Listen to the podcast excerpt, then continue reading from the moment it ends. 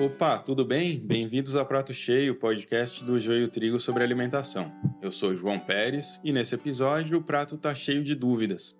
A gente vai falar um pouco do futuro, de como o mundo pode ficar depois que a gente sair dessa crise.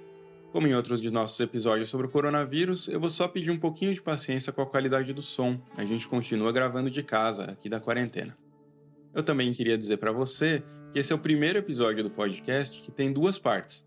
É almoço nessa semana e janta na outra, como que é o governo federal, todo mundo comendo um pouquinho. Com vocês, o prato do dia.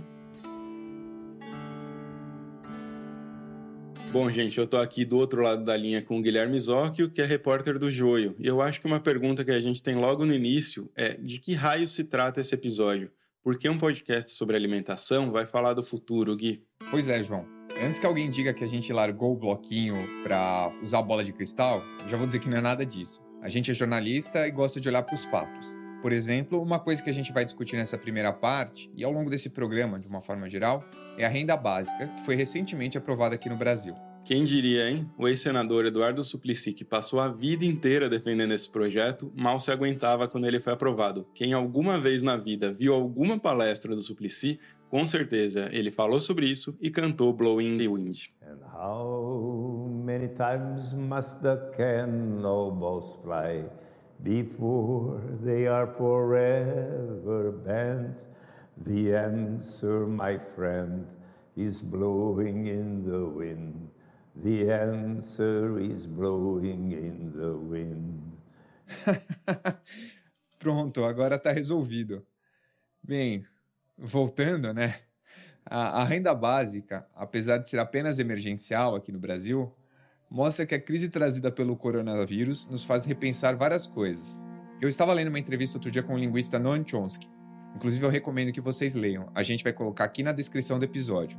E ele se perguntava sobre em que mundo a gente quer viver. No fundo, a discussão é se a gente vai continuar vivendo sob o neoliberalismo ou criar um jeito mais solidário e humano de viver em sociedade.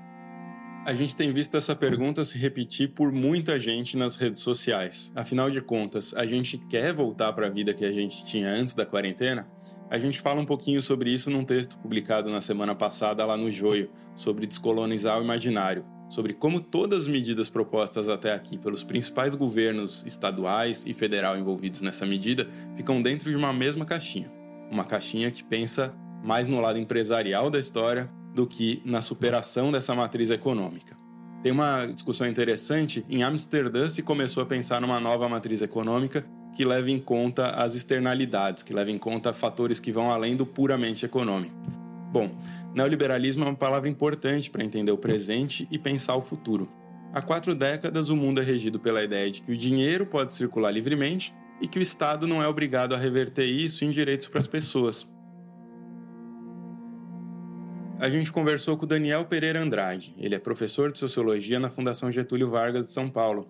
O Daniel disse que o baixo crescimento do PIB do Brasil, só 1,1% no ano passado e baixíssimo nos últimos anos, está levando os economistas a repensar algumas ideias, ainda mais nesse momento de pandemia.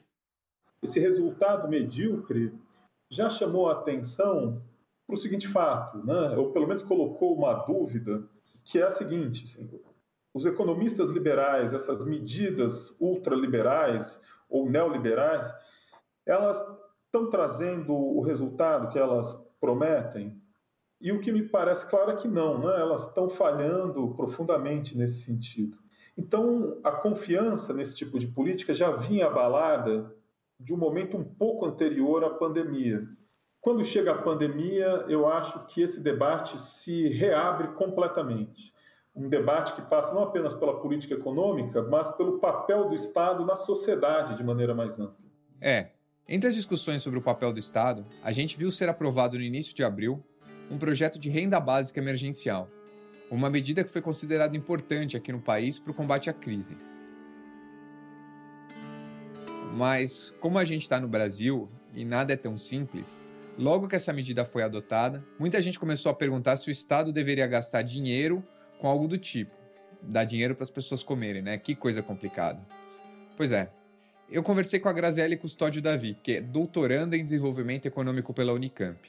Além disso, ela é editora do podcast É da Sua Conta, que eu super recomendo que vocês escutem. Então, essa pandemia nos coloca diante desse cenário de falar: peraí, a gente pode ter um Estado tão pequeno que não nos garanta saúde pública universal? Que não nos garanta uma condição de proteção social mínima? Será que o Estado não deveria, de fato, ter uma renda básica que fosse permanente, não apenas emergencial nesse cenário? Então, são questões que estão sendo colocadas para nós como sociedade brasileira e para a sociedade internacional como um toda sobre o papel do Estado, sobre o seu tamanho e sobre o que ele deve cumprir e sobre os direitos que nós devemos ter. É, apesar de tudo de ruim que está acontecendo, se a gente olhar para o nosso governo federal, ele não ajuda para que seja melhor. A Graziele me falou que acredita que existe uma oportunidade para que as coisas mudem para melhor. Eu acho importante ouvir o que ela tem a dizer sobre isso, e aí depois a gente vai para um pequeno intervalo.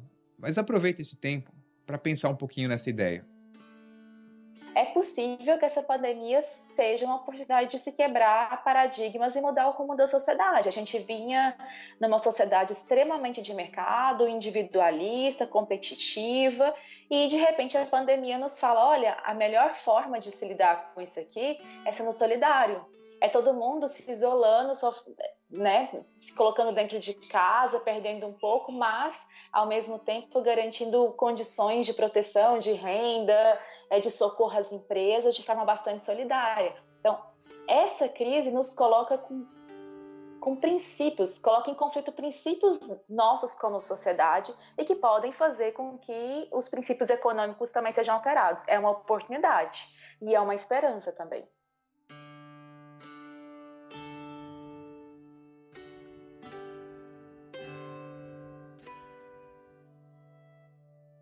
Oi, pessoal, aqui é a Amanda. Quero pedir a sua ajuda para levar ao ar a segunda temporada do Prato Cheio. Nossa campanha de arrecadação no Catarse foi organizada ao longo dos últimos meses. Conseguimos livros, rangos, cestas de orgânicos, ecobags e um monte de recompensas legais para quem doar. Queremos sempre fazer mais e melhor. Se você puder ajudar nesse momento, ficamos muito gratos. Entra lá no catarse.me barra prato cheio. Se não puder, tudo bem compartilhe nosso conteúdo e as nossas redes e continue nos acompanhando.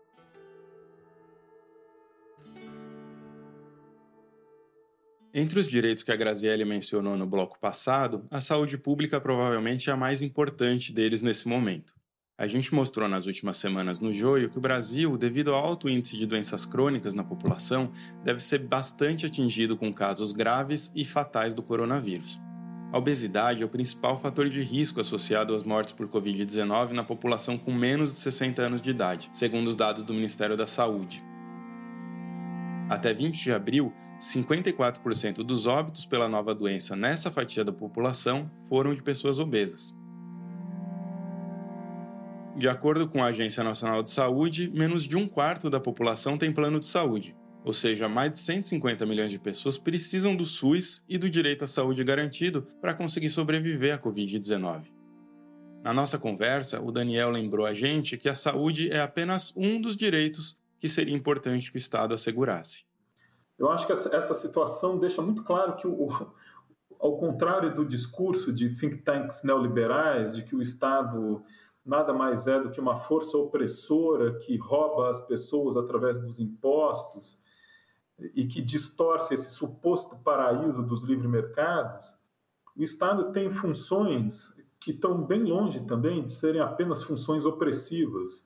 O Estado pode ter também funções é, que são funções emancipatórias para a população, tanto na proteção de vulneráveis, mas também criando condições para que as pessoas saiam de uma situação de extrema necessidade e possam, portanto, a partir daí fazer escolhas mais livres e não apenas escolhas de mercado, mas escolhas democráticas mais livres. O papel do Estado, então, nesse sentido, é, eu acho que ele sai reforçado. Consequentemente, todos os grupos do funcionalismo público ou os grupos políticos que apostam nesse papel mais social-democrata ou de bem-estar social do Estado brasileiro. Bem, é, a renda básica emergencial é uma ação que esse Estado emancipador que o Daniel comentou com a gente É uma ação que esse Estado pode tomar. Uma questão importante é como fazer com que os gastos públicos fechem a conta. O custo estimado só da renda emergencial aqui no Brasil e só durante três meses é de 59,8 bilhões de reais. Se a gente for pensar numa renda básica de 100 reais por mês para todos os brasileiros, uma quantidade bem menor do que os 600 reais ou 1.200 que estão sendo pagos, o custo para o Estado seria de 248 bilhões de reais por ano. Quem disse isso é o idealizador da proposta, o ex-senador Eduardo Suplicy, em uma entrevista para o jornal Folha de São Paulo. Eu perguntei para a como é que a gente poderia fazer para fechar essa conta. Isso é, como é que o Estado pode fazer para bancar os direitos de muitas pessoas. Eu acredito que o foco de quem deve financiar isso no futuro são grandes corporações. Até hoje, elas criaram uma série de mecanismos de operação no, no, sistema financeiro global, internacional, no comércio internacional, evadindo o recurso de uma série de países, mandando para paraíso fiscal, concentrando renda na mão de poucas corporações, criando grandes oligopólios globais, e na mão de poucas pessoas, criando poucos trilionários pelo mundo. Nesse cenário, a alternativa que nós temos é muito de redistribuição. Tem muito dinheiro no mundo é, em paraísos fiscais e esse dinheiro precisa voltar para a sociedade, porque muito desse dinheiro foi roubado. É hora de retornar esse dinheiro para as sociedades, fazer redistribuição, financiar direitos, financiar proteção social, financiar a saída dessa crise econômica, dessa pandemia, garantir saúde pública universal, proteção social universal. É, tem dinheiro pelo mundo e a gente tem que dar um jeito de buscá-lo, com redistribuição.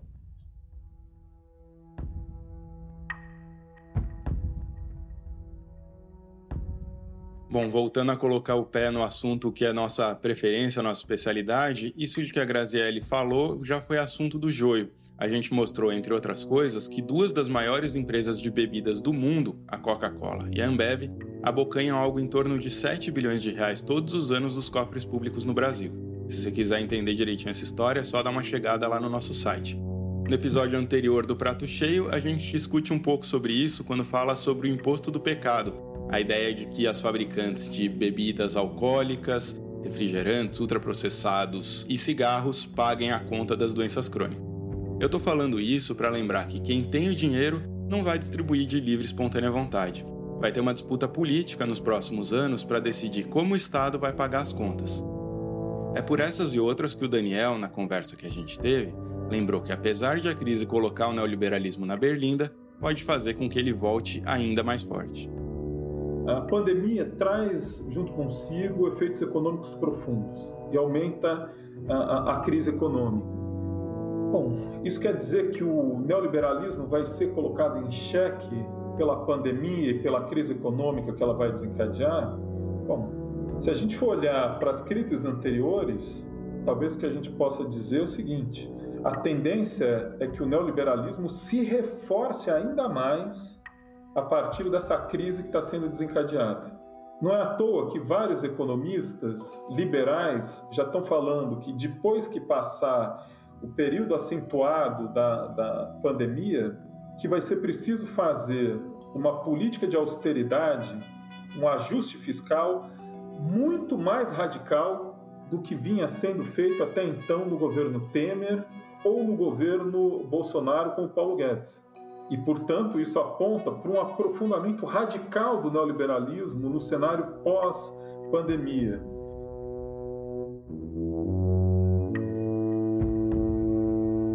Vocês já devem ter ouvido um velho ditado que diz que quando a gente acha que chegou no fundo do poço, ele sempre pode ser mais fundo. Por um lado, a observação do Daniel é importante, é um alerta para o que pode ser do nosso futuro.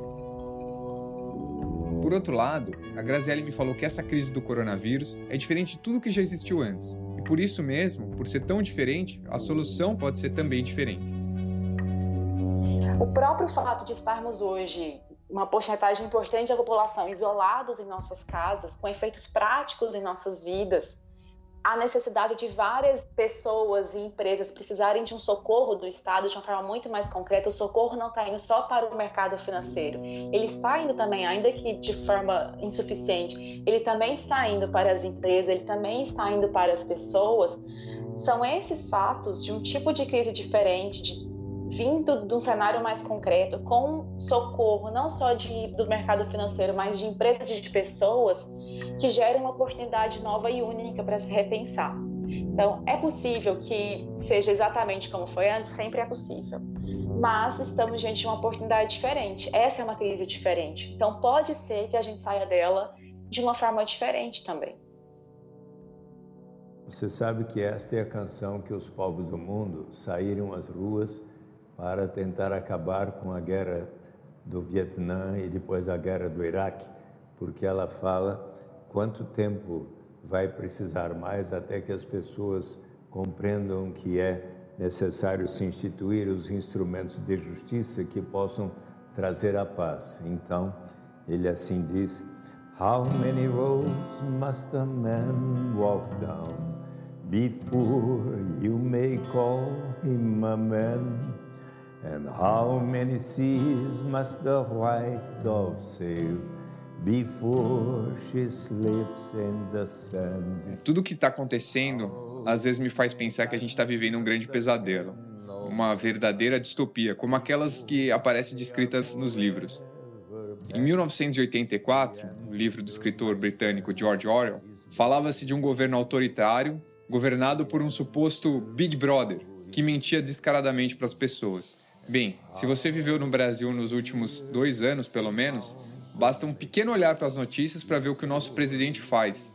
E nos últimos dias, ironicamente, qual é o nome do programa de televisão que está fazendo muito sucesso? Esse é o presente nosso, esse é o presente do Brasil. O que a gente queria com esse episódio do podcast e também com o próximo é ajudar todo mundo a continuar olhando para o futuro. É isso, pessoal. Obrigado. Muito bem, a gente chegou ao final de mais um prato cheio e no próximo episódio a gente continua essa discussão sobre o futuro a partir da saúde e da alimentação no mundo pós-coronavírus. A edição de áudio desse episódio é do Vitor Oliveira. O roteiro é do Guilherme Zóquio, as redes sociais do Prato Cheio são feitas pela Amanda Flora e o design fica com a Denise Matsumoto.